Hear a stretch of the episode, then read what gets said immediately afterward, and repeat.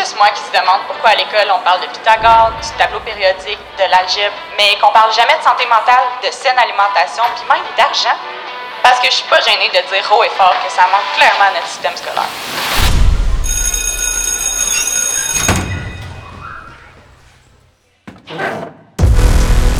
C'est exactement pour cette raison-là que j'ai voulu créer le podcast où je vous partagerai tout ce que j'aurais aimé savoir à l'école. Moi, c'est Émilie, je travaille dans le domaine financier depuis 2017. Comme vous, j'avais de grandes ambitions, j'osais rêver grand, mais trop longtemps dans ma vie, je me suis sentie freinée, je me suis sentie différente.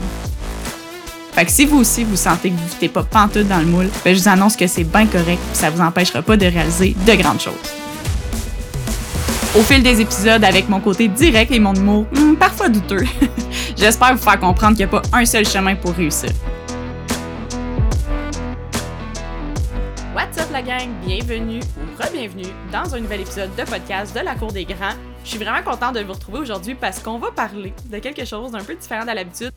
J'ai parlé sur Instagram que je faisais un défi pour le mois de février. Donc, je suis actuellement dans un défi. Je vais vous dire ça dans quelques instants. À la base, c'est mon chum qui m'avait proposé de faire ce défi-là. Donc, mon défi est le suivant. C'était de faire le mois de février sans manger de chocolat.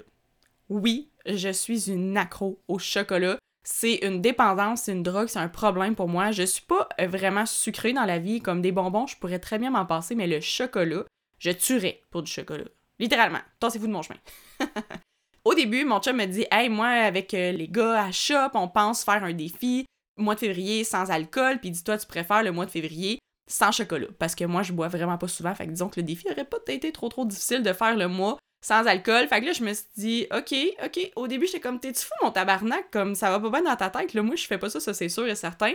Puis là, ben, à force de réfléchir, j'étais comme, c'est vrai que ça pourrait pas être mauvais de essayer de couper un petit peu le chocolat. Tu sais, le but à travers tout ça, ce, ce petit défi-là, c'était vraiment de réduire un peu la consommation de chocolat. C'est pas que c'est grave, c'est plus que j'en mange pas nécessairement pour le plaisir, j'en mange vraiment par addiction. Fait que je me dis, ben peut-être que me sevrer un petit peu, ça me ferait pas de tort. Puis là, on s'entend je voulais pas partir en fou dans un défi qui était pas tant réaliste pour moi. Donc, on s'est permis, on s'est entendu, mon chum et moi, qu'on euh, se permettait les fins de semaine. Donc, lui peut boire de l'alcool les fins de semaine et moi, je peux manger mon chocolat les fins de semaine. Donc, oui, c'est ça, on est vraiment pas sur la même longueur d'onde pour ça, mais bon. Soit dit en passant, j'ai réussi très bien mon défi jusqu'à présent. Je suis très fière de moi. C'est pas facile. Honnêtement, ce que j'ai compris, c'est que les débuts sont toujours vraiment pires. Les quelques journées, j'avais mal à la tête. Hey, ça en était pas drôle, la gang. J'avais mal à la tête de manque de chocolat. Comme, tu sais, quand je vous dirais que je tuerais pour du chocolat, c'est ça. Dans ma lancée de défi, ça m'a inspiré de quelque chose. J'en avais parlé dans mes stories sur Instagram, puis vous avez été plusieurs à dire que ce serait intéressant que je fasse le 30 jours sans dépenses superflues, inutiles ou peu importe pour le mois de mars. Aujourd'hui, dans l'épisode jour, on va voir ensemble vraiment c'est quoi un défi, pourquoi en tant qu'être humain on a besoin de défis. Je vous donne ensuite des suggestions de défis financiers que vous pourriez vous lancer et je vais vous-même partager quelques petits conseils bien évidemment pour maintenir ces fameux défis-là. Aujourd'hui, je vous partage tout ça avec un objectif très précis en tête, c'est tout simplement de vous donner envie de prendre action sur n'importe quelle sphère de vos finances. Ça peut être n'importe quelle sphère de votre vie si vous avez envie de vous lancer un défi autre. Mais aujourd'hui, on va parler de défis financiers, que ce soit un défi qu'on se lance dans le plaisir, évidemment, mais un défi, c'est signe de compétition, c'est un petit peu plus signe de jeu, si je peux dire.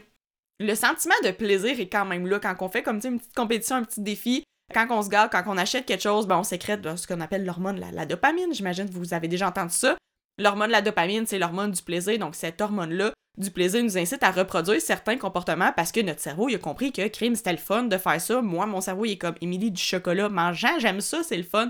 En se mettant dans l'optique de un défi, ben il y a quand même un petit aspect de plaisir, de compétition, de satisfaction qui va se transiger par rapport à tout ça. Premièrement, c'est quoi un défi? Je suis allée chercher la définition d'un défi et elle mentionne un défi désigne l'action de provoquer une autre personne en combat, d'induire une compétition. Bon, c'est pas nécessairement d'être obligé une autre personne, ça peut être notre propre dualité à nous, comme moi, mon. Il y a une partie de mon cerveau qui est comme Émilie mangeant, puis l'autre partie qui dit mangeant pas. Donc, un défi, ça se définit vraiment comme une intention, que ce soit individuel ou en groupe, ça peut très bien se faire en groupe. Et dans le but, c'est vraiment de répondre à une situation qui peut être complexe ou peu importe, ou de vraiment faire une démarche qui est un peu inhabituelle de ce qu'on a l'habitude de faire. De ce qu'on comprend de tout ça, c'est qu'un défi, effectivement, est censé être une compétition. Comme quand mon chum m'a proposé de faire le défi de chocolat, pour moi, c'était littéralement impossible. C'était vraiment là, c'est juste, c'est un gros nom. Mais après ça, je me suis dit, je me suis vraiment ramené au fait, à la base, un défi, c'est pas censé être facile. Si c'est trop difficile, évidemment que j'ai peut-être pas envie de le faire, mais un défi facile, c'est pas non plus très très incitant à faire. Donc, je me suis dit, pourquoi pas, je vais le faire. Puis par le fait même, pourquoi, en tant qu'être humain, on peut avoir besoin de défis? Ce que j'aime avec les défis, c'est le momentum. C'est quoi un momentum? C'est vraiment, j'en ai déjà parlé dans un autre épisode, mais le fait que de partir quelque chose à partir de rien, une fois le momentum enclenché, ça devient beaucoup plus facile. Fait qu'il faut vraiment pas sous-estimer l'impact que peut créer un momentum dans notre vie, que chaque petit pas va nous mener à réaliser de notre défi et nous donner évidemment la confiance nécessaire pour réussir et croire qu'on peut réussir ce défi-là. Ça me fait penser à une phrase que Émilie Vient, si vous ne connaissez pas Émilie Vient, la planificatrice sur Instagram, elle part toujours du plus petit pas possible, donc les 3 P, les 4 P, il y en a du 4 plus petit pas possible et 5. Il y en a 4. Donc le plus petit pas possible, c'est ça en fait le but. Comme moi avec mon défi de chocolat, je me suis permis les fins de semaine parce que à la base, je veux dire, je vais pas mourir si je continue à manger du chocolat. C'était le but, c'était juste de réduire puis de me prouver ben que j'étais capable de le faire.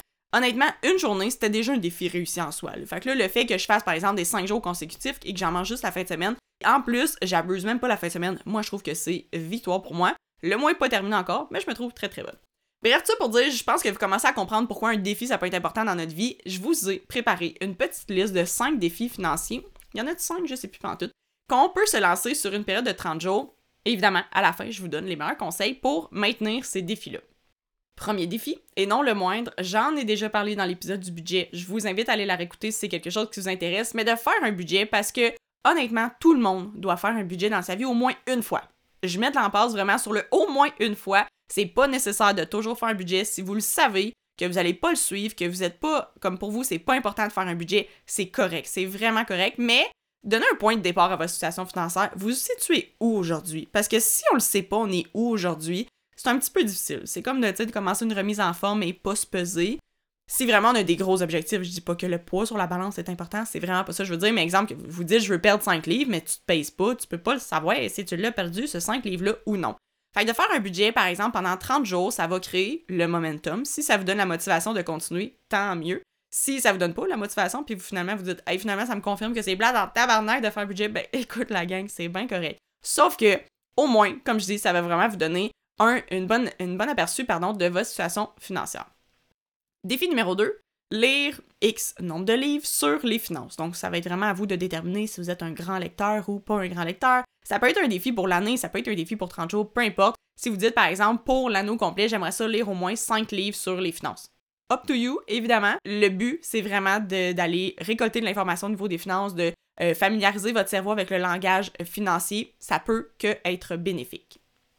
Troisième défi, ne pas dépenser un montant X en restaurant, par exemple. Là, ça va être vraiment à vous de le déterminer.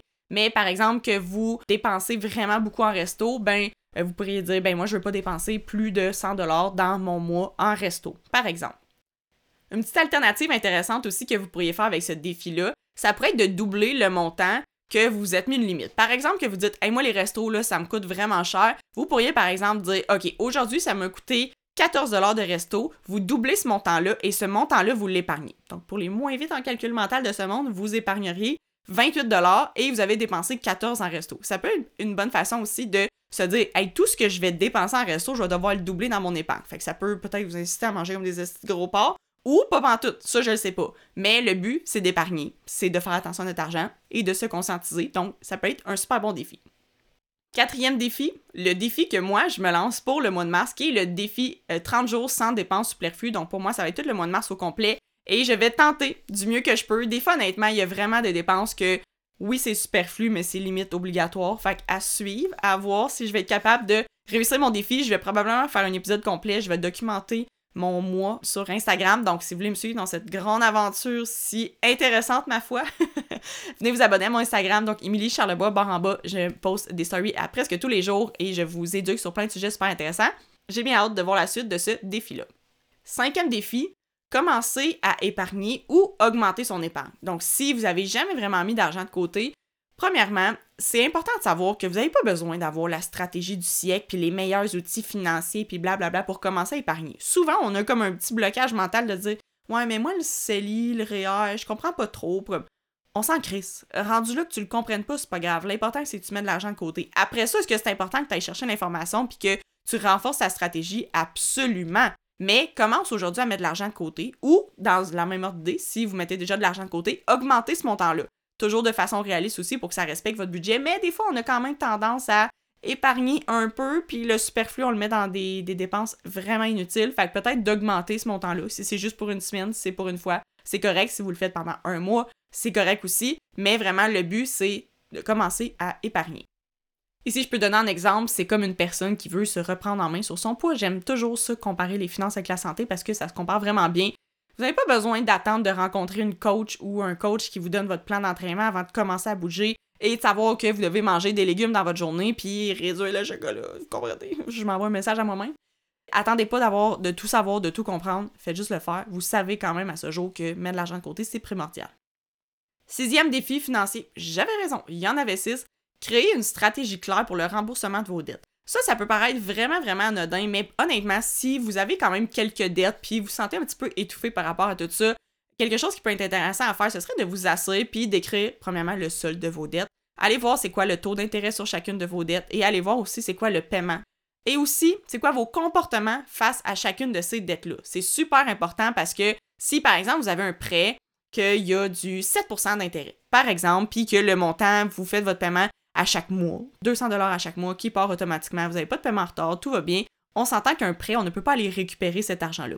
Versus, par exemple, une marge de crédit où on paye et on peut réutiliser. Donc, si vous avez une marge de crédit qui est du 6% d'intérêt, donc soit 1% de moins que le prêt, elle est plus basse, oui, mais je focuserai quand même à rembourser la marge de crédit parce que la marge de crédit, si vous n'êtes pas nécessairement euh, une personne qui gère bien le crédit qu'on lui alloue, ben ça pourrait quand même être intéressant de se dire peut-être que je pourrais ma marge de crédit puis peut-être la fermer si vous savez que vous n'avez pas nécessairement toute la, volonté nécessaire pour vous maintenir quand que vous avez du crédit à disposition. Donc, à vous de voir, mais ça peut être une bonne stratégie de quel, quel montant vous avez. Puis faites le suivi exemple à chaque mois, à chaque premier du mois, au début du mois, vous pourriez dire ce mois-ci, c'est quoi mon focus sur telle dette ou la prochaine année, par exemple. Allez-y une dette à la fois. Honnêtement, c'est la meilleure stratégie que je peux vous dire. Ça donne rien d'essayer de rembourser partout. Et c'était là, ça donne absolument rien. Je sais que des fois, vous sentez stressé peut-être par rapport à vos dettes ou peu importe, mais un à la fois, généralement la dette qui peut être la plus impactante, donc celle qui a un plus gros montant dessus, celle qui a le taux d'intérêt plus élevé, on s'entend que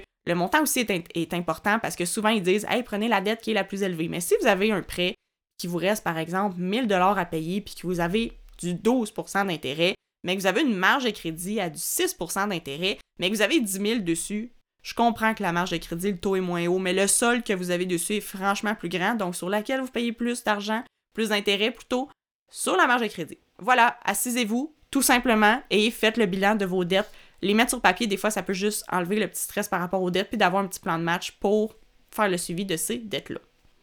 C'était mes six petits défis financiers que vous pourriez vous lancer. Si jamais vous avez d'autres idées, vous pouvez m'écrire. Si jamais vous vous lancez dans un défi, écrivez-moi. Si vous voulez vous lancer aussi dans le défi 30 jours sans dépenses inutiles avec moi dans le mois de mars, j'aimerais vraiment ça si on pouvait se réunir tout le monde ensemble et s'encourager. Venez m'écrire sur Instagram, vous pouvez m'écrire un courriel si vous êtes vraiment dans la façon plus formelle, info à commercial sinon sur Instagram, Émilie Charlebois, en bas. Ça me ferait vraiment, vraiment plaisir qu'on puisse faire ça ensemble. Mes petits conseils, je termine là-dessus pour maintenir votre défi. Le faire seulement 30 jours. Pourquoi 30 jours? Parce qu'on va vraiment avoir l'impression que c'est plus réaliste et plus accessible, puis on va aussi avoir le sentiment de réussite puis de se prouver à soi-même qu'on est capable de réussir. J'en ai vraiment parlé dans l'épisode que je parle du budget, mais c'est quand même vraiment important. 30 jours, c'est atteignable, c'est réaliste. Moi, si on m'avait dit, Milly, demain matin, coupe le chocolat pour le restant de ta vie, c'était sûr que je faisais un meurtre, là. C'était sûr. C'était sûr, sûr, sûr. Tandis que là, en me disant, Émilie, fais juste le mois de février, ça va bien aller, les fins de semaine, tu peux tricher, tout est beau. Ben, honnêtement, ça rend le, tout beaucoup plus accessible, beaucoup plus réaliste et ça motive à le faire. Puis au fond, même si vous ne faites pas votre défi à la perfection, je vous encourage à le faire. Mais le but, c'était de réduire. Le but, c'est de mettre plus d'argent de côté. Le but, c'est de réduire ma quantité de chocolat. Le but, c'est, peu importe, c'est de mettre le nez dans votre argent. C'est juste ça l'objectif derrière ces petits défis-là. Fait que si c'est pas un parcours parfait, c'est pas grave, mais prenez la chance quand même d'essayer ce parcours-là. Commettez-vous à quelqu'un, moi, écrivez-moi si vous voulez vous commettre à moi, vos amis, faites-le avec une amie, peu importe, taguez-moi en story, jamais vous le faites. C'est vraiment le meilleur moyen de réussir un objectif, de se commettre envers quelqu'un. Offrez-vous une récompense. Pas euh, un voyage dans le sud parce que vous avez mis 50 pièces de côté? Euh, je l'ai dit dans mon outil budget. Pas un voyage dans le sud, mais bon, comprenez ce que je veux dire. Je sais pas ce que je vais me payer comme récompense quand je vais finir mon défi chocolat. Hmm. Pas vraiment une bonne fondue au chocolat. Genre une bonne grosse crise de fondue au chocolat. Donc, je débute officiellement mon 30 jours sans dépenses superflues le, le 1er mars. Pour 30 jours, je ferai un update. Puis euh, d'ici là, on se retrouve dans un prochain épisode de podcast. J'espère que vous avez aimé. C'était vraiment juste du blabla, un peu n'importe quoi en fait. Mais je voulais juste quand même vous tenir au courant que vous avez la possibilité des fois de juste commencer un défi sans que ce soit pour le restant de votre vie. Puis ça va peut-être vous donner le momentum, peut-être pas, mais au moins, vous allez jamais regretter d'avoir dit Hey, au moins j'ai pris soin de mes finances pendant 30 jours. Sur ce, la gang, merci beaucoup d'avoir été là. Si jamais vous avez des suggestions d'idées de, sujets de podcast ou peu importe, ça me ferait vraiment plaisir de vous entendre. Vous pouvez m'écrire, je réponds à tout le monde, ça me fait vraiment plaisir d'échanger avec vous. Aussi, important de le mentionner, que mon service d'accompagnement va beaucoup changer dans les prochains mois. Je suis en, grosse restructuration, donc je l'ai mentionné plusieurs fois en story que mon service d'accompagnement, pour le mois de février, il allait rester comme ça, mais prochainement, il va changer. Le prix va augmenter parce qu'évidemment, ça va changer, ça va améliorer donc, si vous êtes intéressé à vous faire accompagner par moi en one-on-one, donc vraiment de un à un, où ce qu'on regarde toute la structure de votre argent pour vraiment vous permettre de comprendre comment bien gérer votre argent. Pourquoi? Pourquoi on veut bien gérer notre argent? Parce qu'on veut réaliser nos rêves et nos projets. Donc, je suis là pour vous aider à atteindre tout ça. Écrivez-moi, ça me fait vraiment plaisir si jamais vous avez des questions. Sur ce, je vous souhaite une super belle journée. On se retrouve dans un prochain épisode. Bye!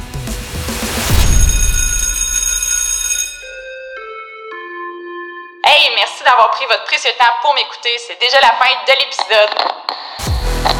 Si vous avez envie de me partager opinions, commentaires, suggestions et même insultes, je prends tout ce qui passe. Venez m'écrire au info à commercial ou bien en DM sur Instagram. Je réponds à tout le monde. Si ce que je partage, ça vous allume, ça vous inspire, s'il vous plaît, allez laisser une note sur Spotify ou Balado. Ça me permet vraiment de savoir que ce que je fais, ben, vous aimez ça. Sur ce, laissez jamais personne vous dire que vos rêves sont trop grands. À plus!